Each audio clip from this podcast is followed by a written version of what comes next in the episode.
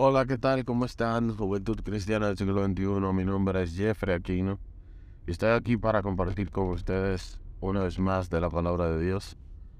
Quiero bendecirles el día de hoy de una manera especial. No en nombre mío, no en mi nombre, sino en el nombre del Señor Jesús. Creemos que Dios está haciendo cosas maravillosas eh, hoy y siempre las está haciendo cada día que nosotros tenemos es un día nuevo para agradecerle al Señor por, por la vida, por nuestras familias, por nuestros seres queridos, por la gente que apreciamos, por nuestro trabajo también. Siempre me gusta decir estas palabras. Ser agradecido es una de las facultades eh, que el ser humano no debe perder en ningún momento.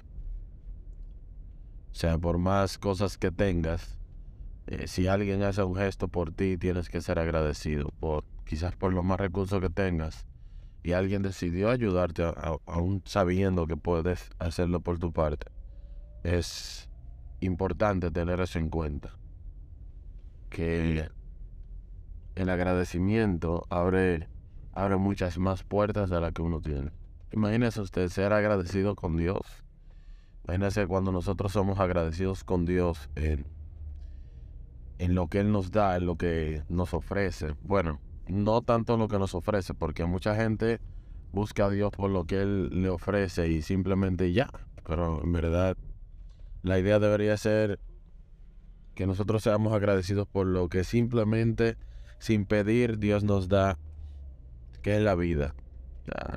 Yo podría decir, yo pido vida, yo pido seguridad, pero Dios es quien da la seguridad, Dios es quien da la vida, Dios es quien da esa oportunidad de vivir, de poder estar vivo. Es Dios quien la da. Y nada, eh, esas palabras para iniciar este, este episodio. Y entrando en materia, quisiera hablar hoy de, de la bipolaridad, del el doble ánimo. La bipolaridad o el doble ánimo. Eh, la Biblia habla de que nosotros tenemos o Dios nos ha dado un espíritu en realidad de, de fuerza, un espíritu de ánimos, un espíritu de, de valor y no de cobardía. Mucha gente dirá que tener bipolaridad es algo normal para esta generación, pero en realidad no, no compartía con unos amigos y les decía de que ser bipolar en realidad lo que te, te frena, te quita en realidad la oportunidad de, de tener de tú tener en sí como lo que quieres, de obtener lo que quieres. Porque al final de todo se trata de lo siguiente. Imagínate que estás enfocado trabajando en algo y que simplemente por el doble ánimo no tienes la oportunidad de disfrutar del éxito en general de ese, de algo que estás haciendo. Porque en un momento específico decidiste no trabajar en sí, sino que decidiste dejarlo para después. Y el doble ánimo consiste en cambiar, digamos, el, el sentido que las cosas van teniendo, el sentido en que las cosas deberían tener para otro momento. Eh, tengo una cita hoy, pero la voy a dejar para mañana. Eh, quizás debo ir a tal lugar para recibir hasta un beneficio o recibir una información importante sobre algo que estoy haciendo. Y aún así decido no ir por el doble ánimo. Ahora, muchas veces en las iglesias, en las iglesias, existen gente de doble ánimo también iniciamos un año con, un propósito, con una idea, con una forma eh, ya clara y con un objetivo evidente, pero luego, con el paso del tiempo, nos vamos quitando un poquito a poquito de ese objetivo que teníamos previo y nos damos cuenta que ya no estamos ni siquiera encaminados a lo que nosotros dijimos que íbamos a hacer en un principio, pero todo eso se trata del doble ánimo. Entonces, para nosotros poder alcanzar las metas y cada propósito que nosotros nos hacemos en la vida, y por igual, ver las promesas de Dios cumplidas en nuestras vidas, tenemos que entender que el doble ánimo no es para el cristiano. O sea, la bipolaridad no es para el cristiano. O sea, yo no puedo hoy estar feliz y mañana voy a estar triste. Yo no puedo hoy estar eh, inspirado y mañana no voy a tener inspiración. No puedo hoy estar muy pendiente de lo que Dios quiere para mí y mañana no lo voy a hacer. O sea, yo tengo que estar muy, muy consciente de que Dios, primeramente, espera mucha fe de mí y espera mucho, mucho empeño de mí. Porque al final de todo, Dios ve cuál es el esfuerzo que haces para alcanzar un objetivo. O sea, Dios te lo va a permitir. La voluntad permisiva y la voluntad absoluta. O sea, Dios te va a permitir alcanzar ese algo a través de, su voluntad permisiva porque ha visto el esfuerzo que tú has hecho en, ese, en eso. Ahora, hay voluntades absolutas que Dios aplica. Ahí, en la voluntad absoluta más bien, Dios aplica ese favor, esa gracia que te da algo sin tú hacer ese esfuerzo. Pero muchas veces nosotros entendemos que, oiga, yo soy joven y quiero una moto y estoy esperando que la voluntad absoluta de Dios me permita tener esa moto. O sea, es un ejemplo trivial el que empleo. Pero de todos modos es algo que muchas veces pasa. Que quiero algo pero ni siquiera me esfuerzo por eso. Estaba ahorrando y de un momento a otro lo dejé de hacer. Simplemente porque dije, ah, en el tiempo de Dios será. En el tiempo de Dios. joven de, que me escuchas de Juventud Cristiana del siglo XXI, esto no es así, esto funciona de una forma diferente. O sea, lo que tienes que hacer en realidad es enfocarte en la meta que andas buscando, ver qué puedes ir haciendo y cuando tengas ese algo, Dios te lo va a permitir.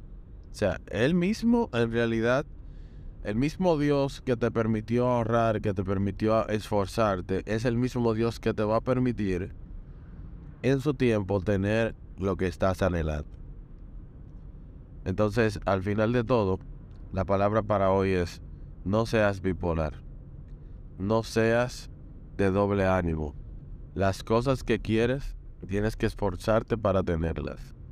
O sea, no puedes hacerte en medio de o a finalizar, a finalizar un año como, el final, como finalizó el 2022 anteriormente no puedes hacerte de un año o de un final de año un diario en donde vas a escribir todas las cosas para no, para no hacerlas.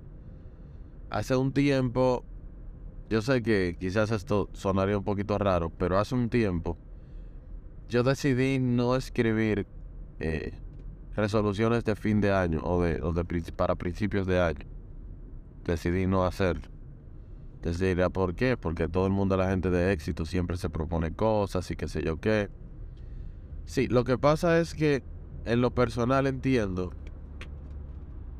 en lo personal entiendo que es importante, es importante entender que al final de todo la gente dirá, yo tengo un propósito puesto para mí tengo un propósito listo para mí. Y ese propósito lo quiero ver en mi vida y lo quiero ver hecho. Pero no importa que hagas resoluciones o que hagas. Se trata en realidad de un asunto en resolución, o sea, de hacerlo en sí. O sea, personas que se jactan de escribir 12 resoluciones, 14 resoluciones, 15 resoluciones para un año nuevo. O sea, yo quiero que, yo quiero que pase tal cosa, yo quiero que yo quiero hacer tal cosa, pero ¿qué estás haciendo en pro de hacer eso? Y preferí vivir mi vida en realidad de una manera más guiada al propósito que Dios tiene para mí. Esforzarme más en su casa. No con una resolución como voy a ir a todos los cultos.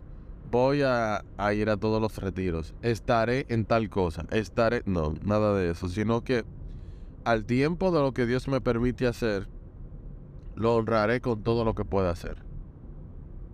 En eso quedé. Y ya llevo varios años viviendo de esa manera, un poquito más tranquilo, un poquito más relajado, pero siempre meditando en que tengo que seguir avanzando. O sea, no es algo que voy a vivir a la ligera, como dicen una frase en Hakuna Matata. Eh, pero viviré, pero no viviré Hakuna Matata, pero viviré siempre enfocado en, en cosas positivas que me puedan ayudar a, crecer como ser humano y como creyente. Porque de eso se trata la vida. Se trata de, de poder desarrollar habilidades, destrezas, competencias que te permitan a ti poder ser una persona capaz de, de estar listo para los retos de este siglo. Mucha gente, quizá usted dirá, ah, pero entonces mis resoluciones, ¿qué hago con ellas? Cúmplelas. Cúmplelas. El ejemplo trivial de siempre, que es algo que ya es repetitivo todos los años, es voy a empezar una dieta este año voy a ir al gimnasio este año. Mucha gente espera siempre un lunes para empezar o espera un año nuevo para empezar el gimnasio. Y si el lunes, vamos a decir el primer lunes del año, no fueron al gimnasio, ellos sienten que ya no va a pasar. Es decir, que simplemente por no, oiga, por no poder ir ese lunes, ya ellos sienten como que no se va a dar, entonces prefieren no ir nunca porque querían empezar en enero, se pusieron esa meta y como ya no la cumplieron, prefieren no hacerla de ninguna manera. Entonces, juventud cristiana del siglo XXI. No seas de doble ánimo, no seas bipolar. Confía en Dios, confía en el Señor, Él te va a ayudar. En serio que sí, Él te va a ayudar. Él te va a ayudar a salir adelante, Él te va a ayudar a, a crear nuevas, nuevas oportunidades a prepararte, a establecerte en un mercado que quizás para ti es grande, pero en el nombre del Señor todo es posible. Así que gracias por escucharme, gracias por estar pendiente de este podcast, compártelo con un. Esta es una palabra que no es con el fin de que mi voz se haga famosa o que mis pensamientos se hagan famosos, sino que solamente Dios pone cosas en mi corazón las hablo aquí con ustedes. Ni siquiera le, conozco a muchos. Bueno, a la mayoría no les conozco. Pero al final de todo sé que a alguien le sirve y a alguien le ayuda. Así que gracias por estar por aquí. Bendiciones y será hasta la próxima.